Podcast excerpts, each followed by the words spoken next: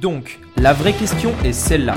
Comment des entrepreneurs comme vous et moi arrivent-ils à créer une communauté, marketer des produits et des services dans le monde entier tout en restant profitables? Voici la question et ces podcasts vous donneront la réponse. Je m'appelle Rémi Jupy et bienvenue dans Business Secrets. Salut à tous, c'est Rémi et bienvenue donc dans ce premier podcast. Alors vraiment, je suis super excité de démarrer ça parce que c'est vraiment euh, quelque chose, bah, en fait, qu'on voit beaucoup aux États-Unis, les podcasts, tout ça, et en France, c'est quelque chose euh, qui est encore euh, pas très connu. C'est voilà, très peu de gens l'utilisent et vous allez voir que derrière ces podcasts, il y a vraiment beaucoup de valeur. Alors voilà, aujourd'hui, c'est mon premier podcast. soyez indulgents, je vais, je pense que je vais m'améliorer avec le temps. C'est mon tout premier podcast et j'ai vraiment envie de vous apporter un maximum de valeur. Alors comme vous avez pu le voir donc euh, dans le générique, ces podcasts, ça va pas porter uniquement euh, que ce soit sur le e-commerce, sur l'infoprenariat, etc., mais vraiment sur les business de manière générale. Il y a des choses euh, qui sont générales à tous les business et c'est ce genre de choses en fait que j'ai envie de parler euh, dans ces podcasts. il faut savoir aussi que ça va être des podcasts donc plutôt journaliers et que voilà, j'ai pas envie de, de me prendre la tête avec un micro, etc. J'ai envie que ce soit naturel, j'ai envie vraiment de vous partager des choses vraiment de manière naturelle, un petit peu décontractée. donc ce sera enregistré avec mon téléphone, c'est vraiment le but de ces podcasts. Et euh, voilà, pas de micro. Euh, quand je suis dans la voiture et que j'ai vraiment une idée en tête, bah voilà, j'enregistre le podcast, etc. Voilà, c'est vraiment l'idée. Euh, si ça vous intéresse, bah, je vous invite vraiment à les, suivre parce que je pense que au jour, enfin jour après jour, il y aura, il y aura vraiment beaucoup, beaucoup de beaucoup beaucoup de tips je pense et j'ai vraiment alors en fait quand je démarre quelque chose en général je m'engage c'est-à-dire que je démarre pas quelque chose pour le faire 10 ou 20 jours. Non, je démarre quelque chose, je m'engage et là, euh, je vais donc vraiment m'engager sur un an. C'est un engagement que j'ai pris. Ça veut dire que euh, donc là, c'est le premier podcast euh, que vous voyez, mais ça veut dire que le j'arrêterai pas en fait jusqu'à en avoir fait minimum 365. Voilà, c'est vraiment l'objectif que j'ai envie d'avoir et, et j'espère vraiment que ces podcasts vous donneront plein de tips. Aujourd'hui, en fait, je voudrais vous parler donc comme vous avez pu le dans le titre de la niche.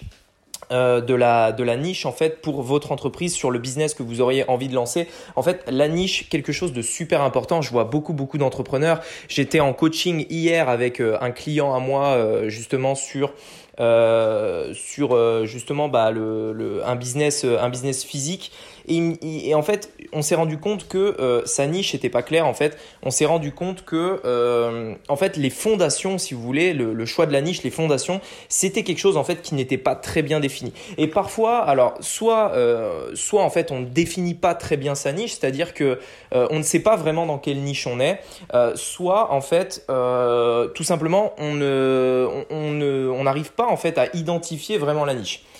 En fait, aujourd'hui, je voudrais vous donner un gros tips pour, euh, pour vous donner vraiment euh, où est-ce qu'il faut se placer en fait? Quelle niche choisir? Et, comment euh, l'identifier clairement?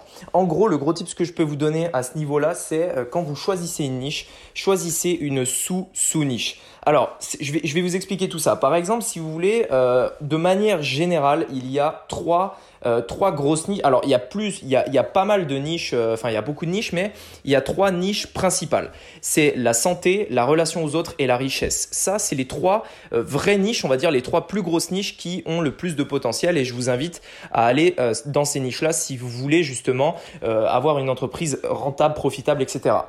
Maintenant, euh, quelles sont les sous-niches dans ces catégories? Bah, Par exemple, sous la richesse, on peut avoir l'immobilier, on peut avoir le business sur Internet, on peut avoir donc le e-commerce, l'infoprenariat, etc. Euh, ensuite, sous la santé, bah, euh, il y a pas mal de choses, etc.